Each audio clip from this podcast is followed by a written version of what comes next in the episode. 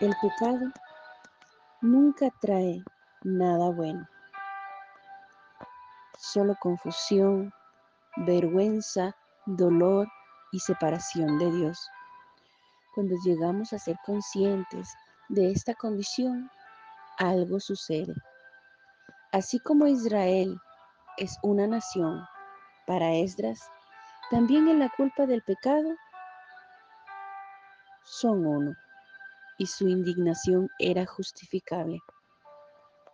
Ante todo esto, la única sentencia, culpables de ser pecadores, reincidentes,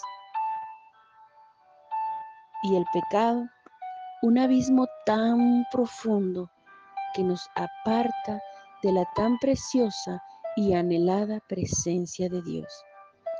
Esdras conocía a Dios sabía que Él es misericordioso y que los había perdonado tantas veces como las veces que habían pecado. Pero llegó a este punto de quiebre donde por fin fue consciente de su condición como pueblo en pecado.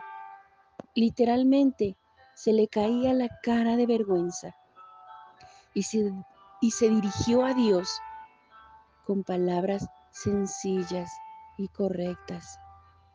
Mi Dios, se me cae la cara de vergüenza. Se dirigió en confesión, en oración y arrepentimiento. ¿Y tú?